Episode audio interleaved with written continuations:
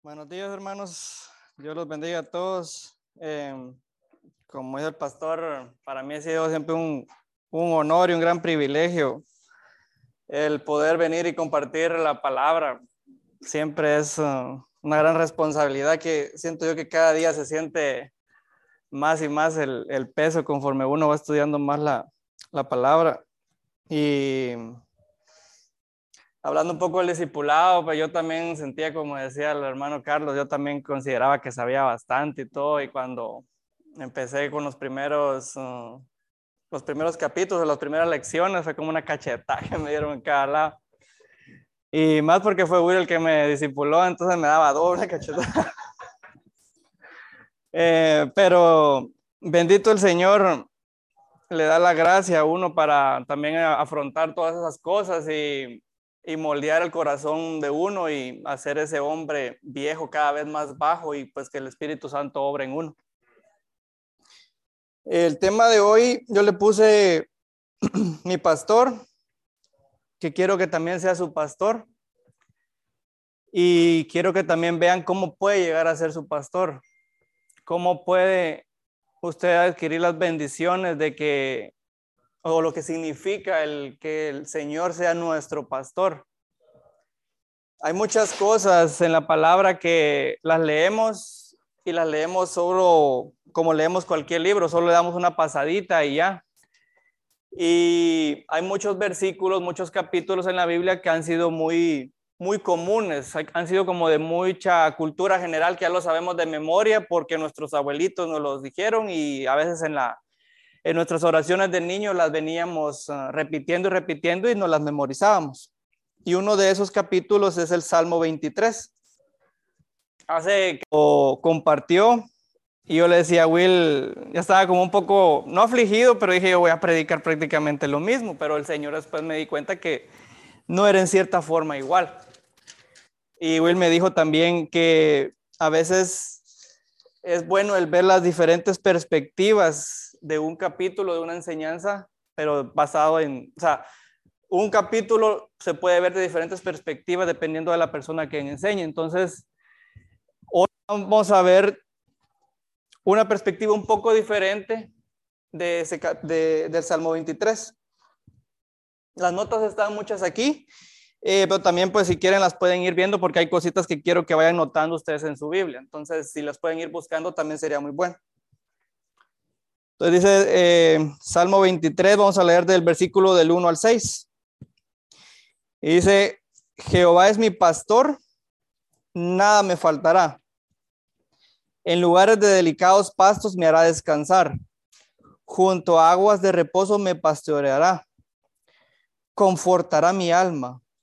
Me guiará por sendas de justicia por amor a su nombre. Aunque ande en valle de sombra y de muerte, no temeré mal alguno, porque tú estás conmigo. Tu callado me infundirán aliento. Es mi cabeza con aceite. Mi ropa está rebosando, mi copa está rebosando.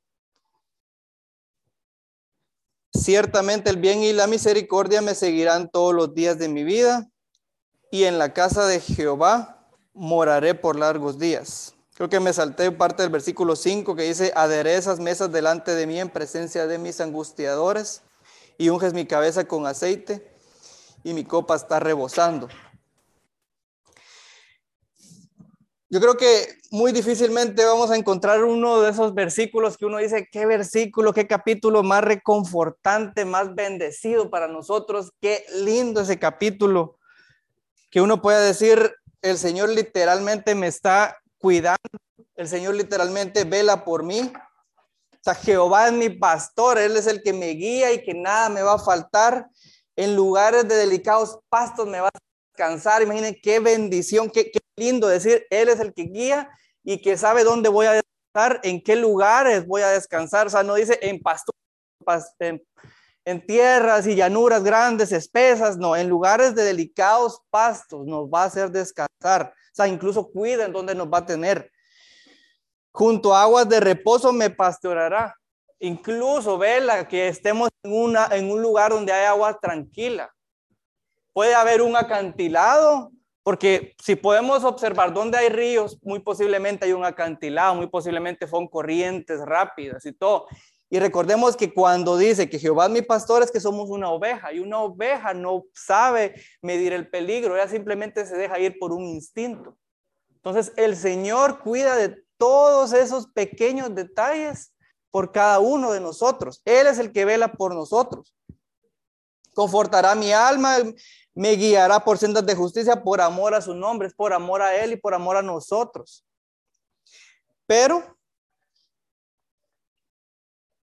primero notemos, y pues ahí es donde les digo que veamos en la Biblia, que el que escribió esto fue eh, David. O sea, este es un salmo de David. David fue un pastor, alguien que conocía bien sobre ese oficio, conocía todo lo que tenía que hacer un pastor para poder mantener las ovejas sanas y salvas. Y algo muy bonito de esto es que él como pastor tenía la experiencia necesaria para saber todo a, través de su oficio, todo de lo que le tocaba hacer, el tiempo que necesitaba dedicarle a las ovejas, el tiempo que necesitaba buscar y conocer las llanuras, conocer la tierra donde las iba a guiar, trazar un plano, trazar literalmente un sketch, si lo queremos ver así, de dónde tenían que ir, porque si tomamos en cuenta que era en Israel, era un lugar muy desértico, era de tierra muy árida. Entonces, él tenía que saber, bueno, a esta hora va a haber pastura en este lugar. A esta hora tengo que llevarlos acá. A esta hora posiblemente necesitan sombra. ¿Por qué? Porque es un lugar muy árido. Entonces, lo bonito es de que él compara también que Jehová es su pastor, sea, el Señor, o sea, Dios es su pastor y se compara a David como su oveja. Él mismo está diciendo, yo soy indefenso, ante el mundo. Yo soy nada ante el mundo. Pero tengo a Jehová que es mi pastor. Tengo al Señor que está velando por mí. Entonces, notemos esas comparaciones que está haciendo David. Eh, para lo que viene ahorita, que es algo muy bonito y también un poco eh, delicado si lo quieren ver. ¿Por qué les digo esto? Porque dice, el Salmo 23 es un salmo precioso, nos dice cuánto amor y cuánto cuidado tiene nuestro Señor por nosotros. Pero también es un salmo muy fuerte. Puede llegar a ser un salmo bastante espantoso para muchos. ¿Y eso por qué decimos nosotros? Porque fijémonos lo que dice el primer versículo. Dice, Jehová es mi pastor. Jehová debe ser tu pastor para que los, para, para que los siguientes versículos apliquen a tu vida. Jehová debe de ser el Señor de tu vida para que Él sea tu pastor. Él debe de ser el que guíe tus pasos para que Él sea tu pastor. Entonces, no es algo que todo el mundo puede eh, acceder a este, a este capítulo. Es algo que los hijos del Señor pueden, deben acceder. Es algo que los, las ovejas de Jesús tienen acceso a eso. Pero también el Salmo notemos algo que nos muestra una realidad del mundo. El Salmo nos dice la realidad que todos espiritualmente nos enfrentamos y que todos terrenalmente nos enfrentamos. Vamos a ver un poco entonces ahora de lo que es al Señor como nuestro pastor y cómo podemos llegar a acceder a que Él sea nuestro pastor, porque es importante también ver, eso. Para los que sea, somos, aceptamos al Señor y todo eso, qué versículo tan lindo, pero para los que todavía tenemos posiblemente esa duda, puede ser hoy el momento en el que podamos ver esa realidad y cómo poder cambiarla para nuestras vidas. Entonces vamos a ir a Juan eh, capítulo 10 y vamos a leer del versículo 7 al 18.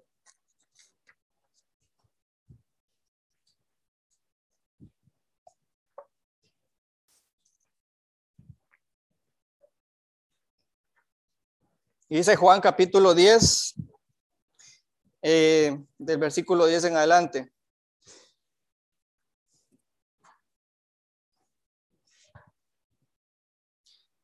Volvió Jesús, volvió pues Jesús a decirles, esto se lo estaba diciendo ellos, él a los fariseos. De cierto, de cierto os digo, yo soy la puerta de las ovejas. todos los que ante mí vinieron, ladrones son y salteadores, pero no los oyeron las ovejas. Yo soy la puerta. El que por mí entrare será salvo y entrará y saldrá y hallará pastos. Versículo 10. El ladrón no viene sino para hurtar y matar y destruir. Yo he venido para que tengan vida y para que la tengan en abundancia. Versículo 11. Yo soy el buen pastor. El buen pastor su vida da por las ovejas. Más el asalariado, que es el versículo 12, y el que no es el pastor, de quien no son propias las ovejas, de venir al, ve venir al lobo y deja las ovejas y huye. Y el lobo arrebata las ovejas y las dispersa. Así que el asalariado huye porque es asalariado y no le importan las ovejas. Yo soy el buen pastor y conozco mis ovejas y mis ovejas me conocen. Mire qué lindo lo que dice del versículo 15 en adelante. Así como el Padre me conoce y yo conozco al Padre y pongo mi vida por las ovejas, también tengo otras ovejas que no son de este redil. Aquellas también debo atraer y oirán mi voz y habrá un rebaño y un pastor. Esas ovejas somos todos nosotros. Por eso me ama el Padre, porque yo pongo mi vida para volverla a tomar. Nadie me, nadie me la quita, sino que yo de mí mismo la pongo. Tengo poder para ponerla y tengo el poder para volverla a tomar. Este mandamiento recibí de mi Padre. Entonces aquí en versículo 7 podemos observar que a través de Jesucristo es que podemos entrar a ese redil, es que podemos aceptarlo a Él como nuestro pastor. Él es la puerta, Él es la palabra viva él es lo que necesitamos nosotros para decir, bueno, es, es por medio de Él que yo puedo hacer, que yo puedo adquirir lo que dice el, el Salmo 23. Y algo muy lindo y algo que me gusta, y por eso puse en el versículo 10 la foto, y no sé si la puedes poner ahí otra vez, del versículo 10 al 11, que dice, el ladrón no viene sino para hurtar y matar, destruir. Yo he venido para que tengan vida y para que la tengan en abundancia. Al ladrón se refiere al enemigo. El enemigo, Satanás, el diablo, solo viene a robar, a hurtar, a matar, a destruir. Y eso no se refiere a nuestra vida, se a nuestras familias, se refiere a todo lo que está a nuestro alrededor.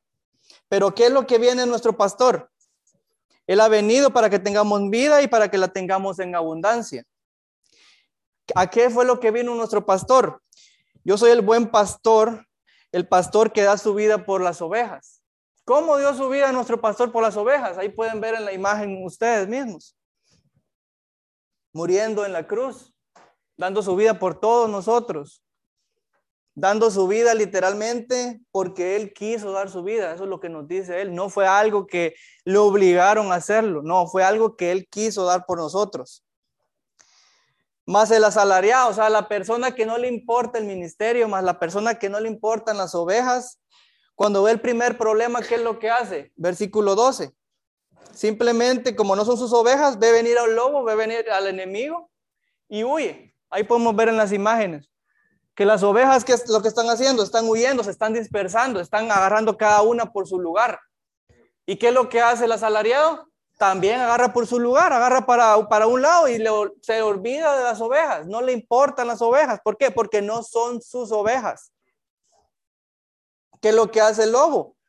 Trata de dispersarlas, trata de comerlas. A las ovejitas que están ahí dispersas, pues simplemente las quieres separar aún más. ¿Por qué?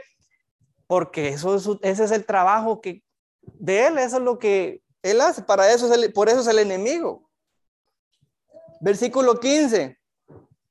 Así como el Padre me conoce, yo conozco al Padre y pongo mi vida por las ovejas.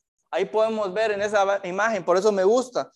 Porque miren qué tranquilas están las ovejas, qué, qué tranquilas están pastando las ovejas. Hasta hay una, una pequeña ovejita ahí en la esquina que está incluso hasta, hasta, hasta creo que levantándose de la dormida que se pegó. ¿Y qué es lo que está haciendo el, el pastor? Cuidando sus ovejas del león. ¿Qué es lo que está haciendo el pastor? Cuidándolas de que estén bien, de que estén comiendo bien. Miren el, miren el pasto verde donde están, miren, están tranquilas, están unificadas. O sea, todo eso podemos ver en esa foto. La diferencia entre el que cuida a sus ovejas, que es el pastor, el dueño de las ovejas, el amo de las ovejas, y del asalariado que huye nomás ve el peligro.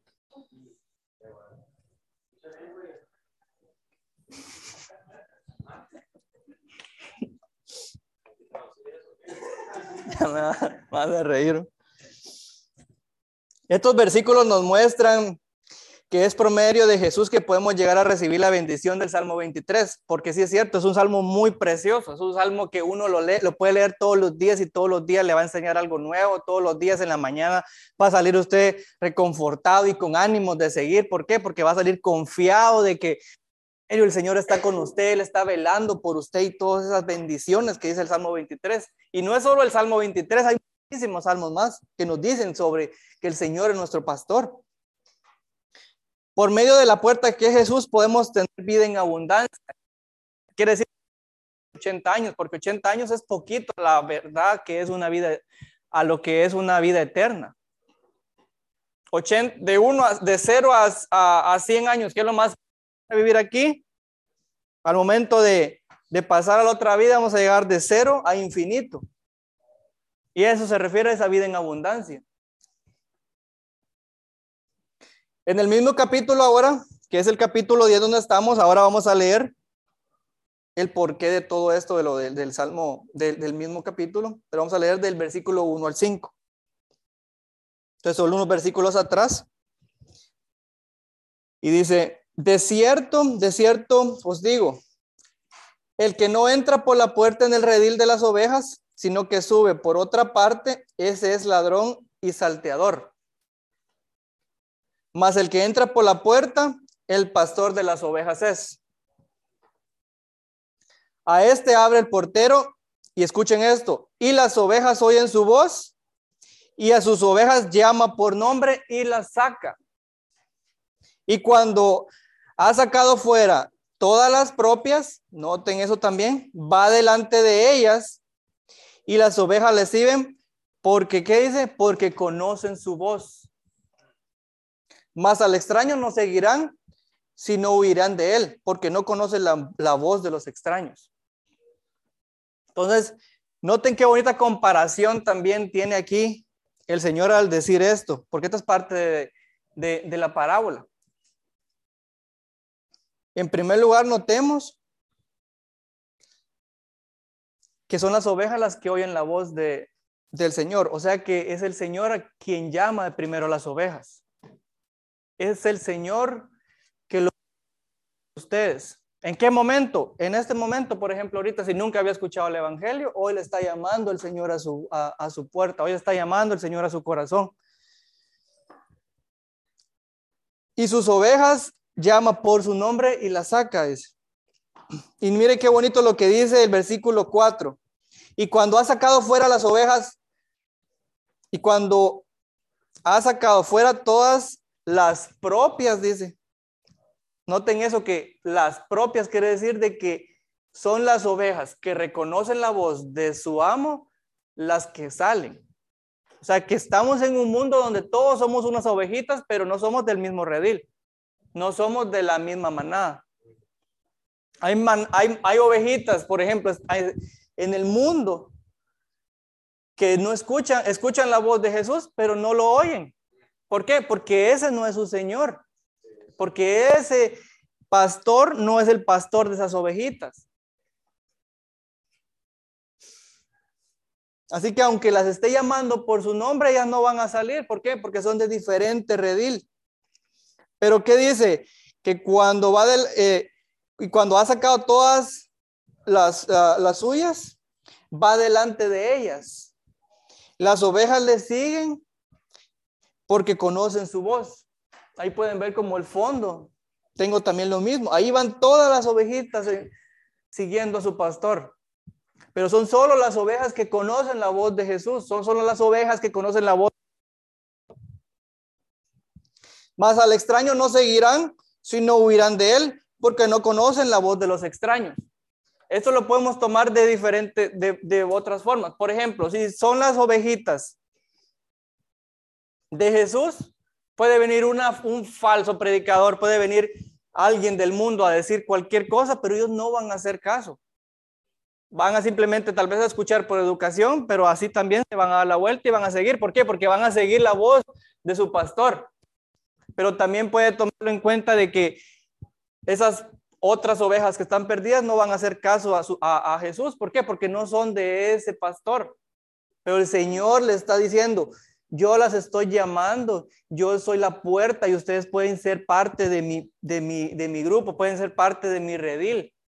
Él está llamando a la puerta de ustedes el día de hoy.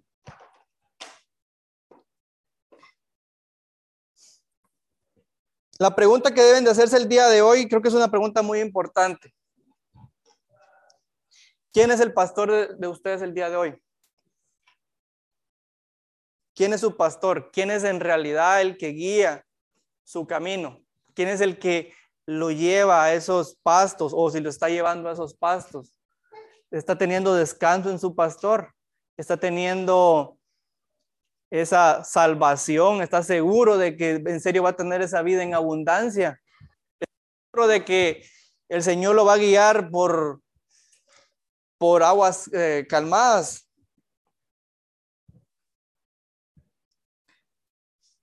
Podemos ir también a Lucas, en otra referencia, Lucas capítulo 15. Vamos a leer del versículo 1 al 7. Lucas capítulo 15 del 1 al 7.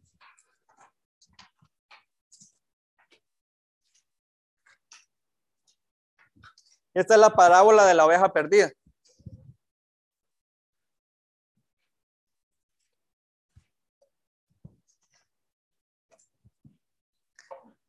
Y se, acercaban a Jesús todos los publicanos y pecadores para oírle. Y los fariseos y los escribas murmuraban diciendo, este a los pecadores recibe y con ellos come. O sea, imagínense, solo, solo noten el amor que tiene Jesús y a quienes vino Jesús. Porque dice, se acercaban a Jesús todos los publicanos y los pecadores. Yo me considero un gran pecador y lo digo así. Y yo le doy gracias a Dios porque Él vino y porque mostró una gran humildad en este versículo. Porque dice, este a los pecadores recibe y con ellos come.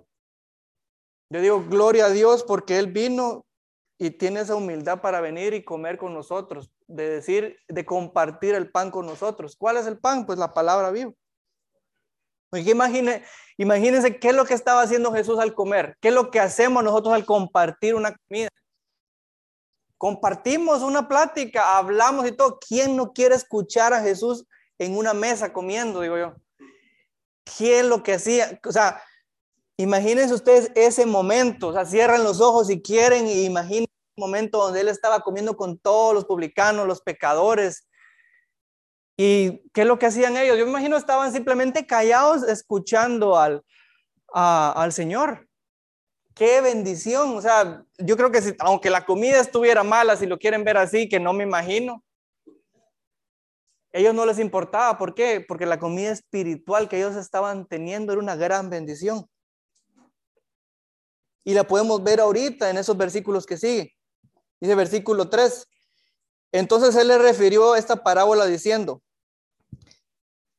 ¿qué hombre de vosotros teniendo 100 ovejas, si pierde una de ellas, no deja las 99 en el desierto y va tras la que se perdió hasta encontrarla?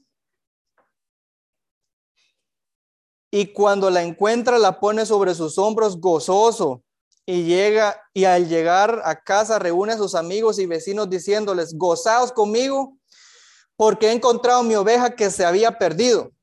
Os digo que así habrá más gozo en los cielos por un pecador que se arrepienta que por 99 justos que no necesitan de arrepentimiento. Ese un pecador soy yo, hermanos. Ese un pecador puede ser el día de hoy usted. Porque esos 99 a los que se refiere son a esos fariseos que creían que estaban salvos, que, creía, que se creían santos y todo eso, y eran totalmente lo contrario. Ese pecador, es son esos publicanos y esos pecadores que ahí mismo se refiere en el versículo 1. El Señor está, solo imagínense esto, o sea, el Señor dio su vida solo por una persona, ahí no está diciendo, Él da y se va y busca a esa persona y cuando a esa persona, esa ovejita, lo acepta a Él, dice en el versículo 7, os digo que habrá más gozo en el cielo por un pecador que se arrepienta que por 99 justos que no necesita arrepentimiento. Esa ovejita que se perdió, esa ovejita que se fue y simplemente está agarrando por su camino y todo eso, el Señor le está diciendo, vuelve a mí, que yo que necesitas de mí, vuelve a mí, que yo quiero ser tu pastor. El Señor está dispuesto a dejar a 99 por usted. El Señor está dispuesto a dejar todo y Dios su reino por usted. El Señor dejó el estar sentado a la par del Padre, a la vista del Padre, por venir a ser humano y venir a, y a servir, a ser un siervo por usted. Vino todavía y como dice en el versículo 5, imagínense todavía con qué amor lo describe. Y cuando la encuentra, no dice la jala de las orejas y venite para acá y oveja, hace caso, le pega. No, no dice eso. Fíjense con qué delicadeza se refiere la pone sobre sus hombros, gozoso, y al llegar a casa reúne a sus amigos y vecinos diciéndole, gozaos conmigo porque he encontrado mi oveja que se había perdido. Todas esas ovejas que no están dentro del redil son esa una oveja que el Señor está buscando. ¿Y cómo lo está buscando? Que no sé qué, no sé cuánto. Bueno, la está buscando por medio del Evangelio. En el momento en el que usted escucha el Evangelio, escucha el nombre de Jesús, de que Él murió por sus pecados, ese momento es el que el Señor la está buscando. En ese momento es el que la oveja le está, el Señor le está diciendo, ovejita, vení conmigo, yo te quiero cargar sobre mis hombros con esa delicadeza y me quiero gozar, porque en el momento que me aceptes, va a haber una gran fiesta en el cielo. Esa oveja perdida somos todos nosotros. Él vino por todos los pecadores, como dice en el versículo 2. Esa oveja perdida es aquel pecador que, nos, que no sabe qué rumbo tomar, que anda por el mundo sin un camino que seguir. Jesús vino a este mundo por ti, oveja. Jesús vino al mundo por mí y Jesús está a través de El Señor le llama y quiere ser su pastor. ¿Quiere usted que Él sea su pastor? que considero yo que deberíamos de hacernos. Él quiere que usted tenga vida en abundancia y quiere guiarlo. La forma de poder aceptar a Jesús como nuestro pastor y poder leer el Salmo 23 con gozo y alegría, la tenemos en Romanos 8 de Romanos 10 del 8 al, en adelante.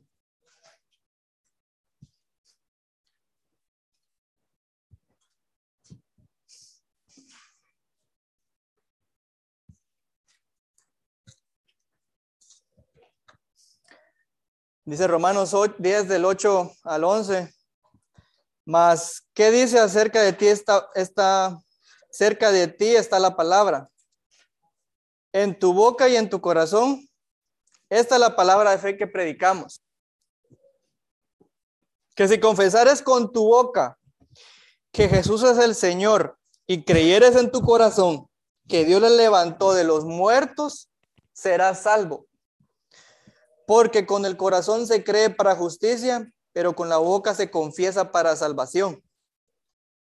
Pues la escritura dice, todo aquel que en él creyere no será avergonzado. Entonces queremos que el Señor sea nuestro. Queremos que Jehová sea mi, mi pastor y que nada me falte. Recordemos que Jehová es Dios y Jesús es Dios, Jesús es el Hijo de Dios.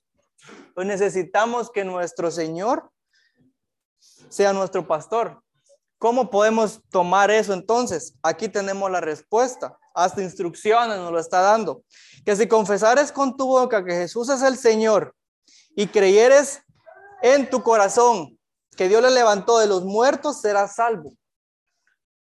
Porque con el corazón se cree para justicia, pero con la boca se confiesa para salvación. El Señor quiere darte vida y quiere darte vida eterna. Quiere darte salvación, cuidarte en la tierra, quiere bendecirte, darte descanso. Entonces, a través de todo eso, ahora podemos venir siendo hijos de Dios, teniendo a nuestro Señor como nuestro pastor, y podemos venir ver desde otro punto de vista lo que es el Salmo 23.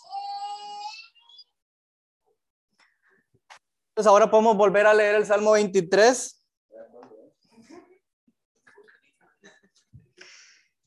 Que dice, Jehová es mi pastor y nada me faltará. Él es quien me cuida. Él es quien sabe lo que necesito y cuándo lo voy a necesitar. Debo confiar que mi pastor sabe mis necesidades y nada llegará a faltarme porque Él las suplirá. En lugares de delicados pastos me hará descansar. Junto a aguas de reposo me pastoreará. Eres el que el mejor lugar para mí, tanto para mi descanso como para mi bendición. Él es el que sabe dónde es donde debo de estar. Él es el que sabe qué es lo que debo de hacer, cuánto tiempo debo estar ahí. Él es el que sabe todo, Él es el que lleva el control de toda nuestra vida. Nosotros simplemente tenemos que dejarnos guiar por el Señor. Versículo 3. Confortará mi alma, me guiará por sendas de su nombre. En él encuentro refugio me guiará a través de su palabra por amor a Él. Puedo sentirme agobiado, afligido o desesperado, pero Él será quien me dé esa tranquilidad, esa tranquilidad que necesito y sobre todo esa paz. Porque sabemos que vivimos en un mundo de corrupción, vivimos en un mundo, un mundo de aflicción, donde las cosas cada vez en vez de ponerse más fáciles, se ponen más difíciles, donde empezamos a ver que el cambio, que la economía acá, que los gobiernos que se mueven de un lugar a otro, empezamos a ver muchísimas cosas. Pero ¿qué es lo que nos dice en el versículo 3? Confortará mi alma, me guiará por sendas de justicia por amor de su nombre. Él es el que nos guía a través de su palabra y por medio de su palabra es donde encontramos nosotros esa paz.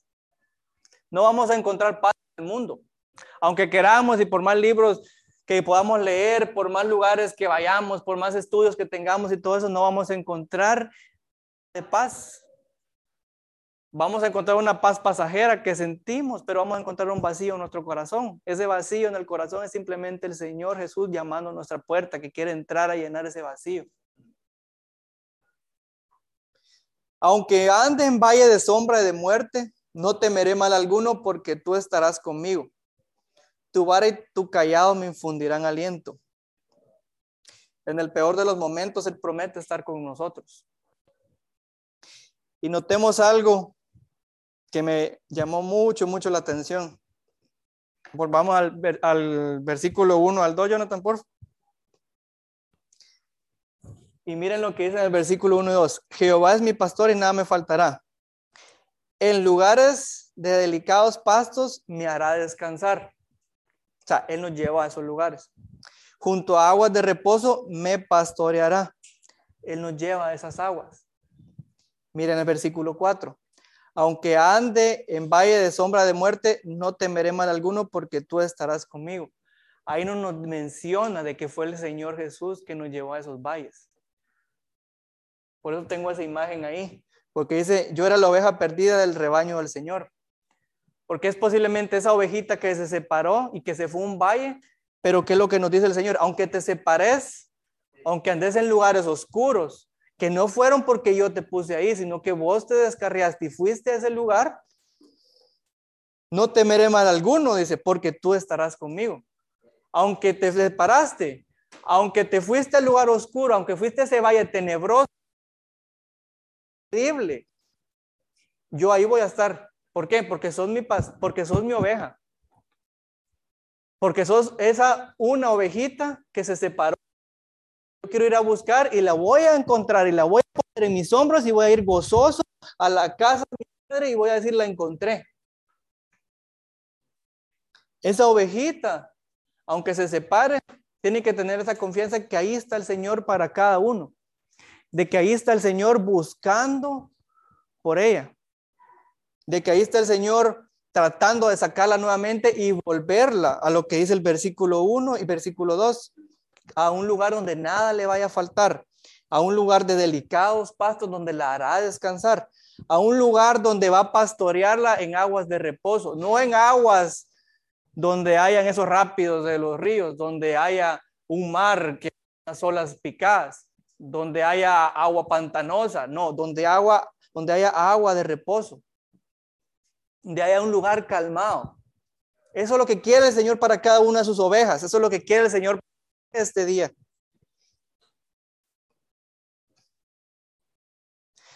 Aderezas mesa delante de mí en presencia de mis angustiadores, dice el versículo 5. Unges mi cabeza con aceite y mi copa está rebosando.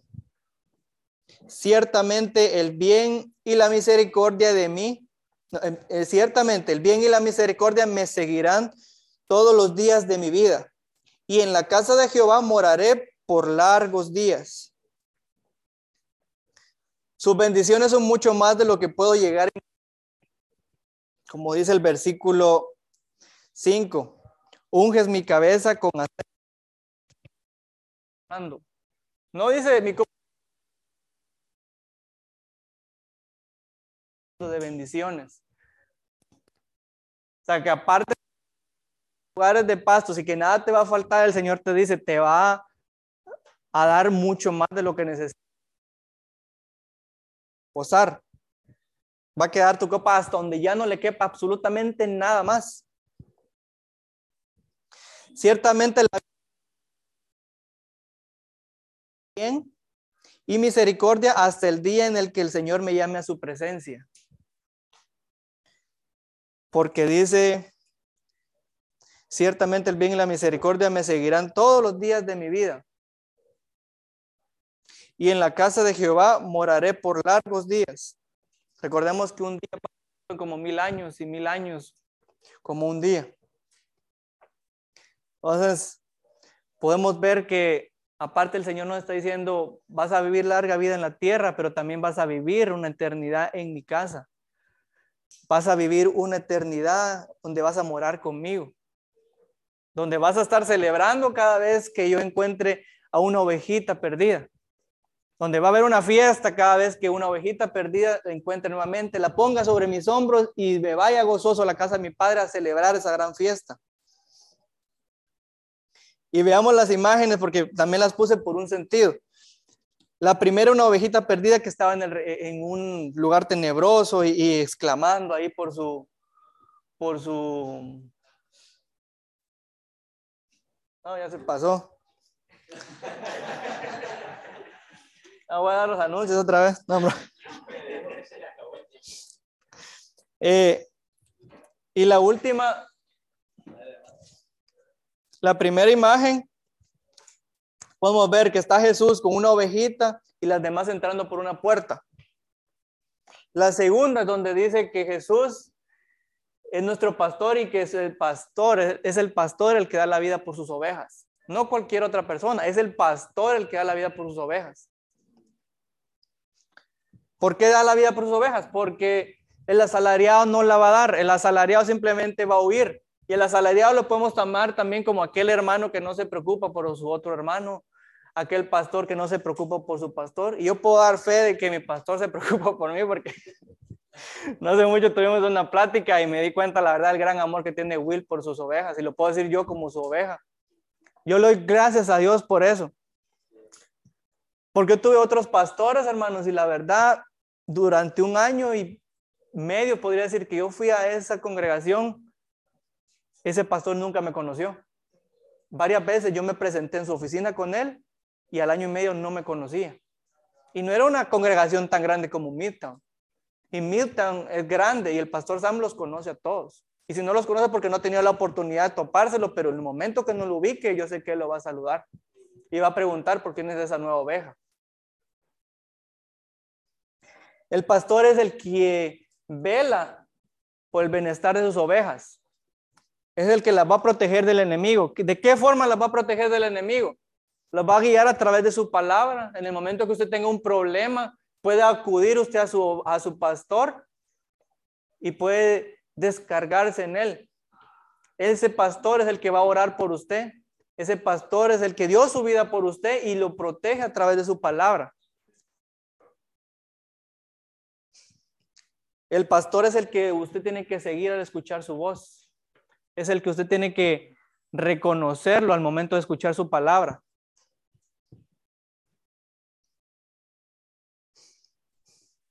El pastor es a quien que deja todo por poner a su oveja en sus hombros y por cuidarlo, por protegerlo, por velar que usted esté bien y porque aunque usted se descarrió, aunque usted se fue lejos, ese pastor siempre va a orar por usted y va a pedirle al Señor porque usted vuelva otra vez a su rebaño.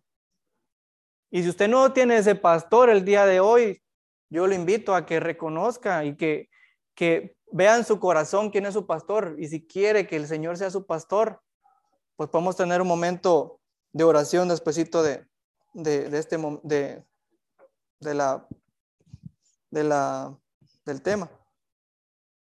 Reconozcamos que Jesús es nuestro Señor y Salvador, de que Él murió en la cruz, humillémonos ante el Señor y que podamos adquirir esa bendición que dice el Salmo 23. Que podamos llenar en esos bonitos pasos, como dice el versículo 1 y versículo 2. Todo lo puse ahí en las imágenes. Creo que la siguiente, la siguiente, Jonathan. La siguiente es. Podemos ver las ovejas pastando, pueden ver un río ahí tranquilo, el lugar verde y todos están tranquilos ahí. Ahí es donde el Señor lo quiere tener a usted. No lo quiere tener como dice en la siguiente foto, que yo era la oveja perdida del rebaño del Señor. No lo quiere tener ahí. Pueden ver la diferencia. Una oveja espantada, clamándole a su Señor. Y su Señor, ¿qué es lo que está haciendo? Riendo porque la encontró. Alegre porque encontró su oveja. Está gozoso porque la encontró. Para después, ¿qué? Dale de comer sentados en un lugar tranquilo nuevamente. Que vuelva su ovejita otra vez a su rebaño. Entonces, hermanos, yo les insto a cada uno de ustedes a que examinen en su corazón y vean si el Señor en realidad es su pastor. Y si es así, gloria a Dios, sientan esa paz de leer el Salmo 23 y decir el Señor y siéntanlo y léanlo, memorícenselo. Pero si en vez de sentir esa paz sienten un temor, pues es momento en el que examinen su corazón y reconozca que posiblemente usted quiere y ese temor es un temor que le está diciendo que usted necesita de que el Señor sea su pastor de que ustedes necesitan leer el versículo 1, 2, 3 en adelante del Salmo 23, pero con esa paz. y yo sé que ustedes quieren leerlo de esa forma. ¿Por qué? Porque es un, es un capítulo, es un versículo. Eh, o sea, imagínense en el momento en el que el, el, el salmista David se encontraba para decir eso, para que lo dijera y lo sintiera de esa forma para que se examinara y como les digo, él lo dijo tal vez de esa forma porque esa era su experiencia, él era un pastor y sabía que él peleaba contra el oso y el león y él daba su vida por sus ovejas y él sabía que su Señor daba su vida por sus ovejas. Él sabía que Dios dio su vida por sus ovejas y así fue grande el amor del Señor. Entonces, eh, si quieren, inclinémonos. Eh, oremos.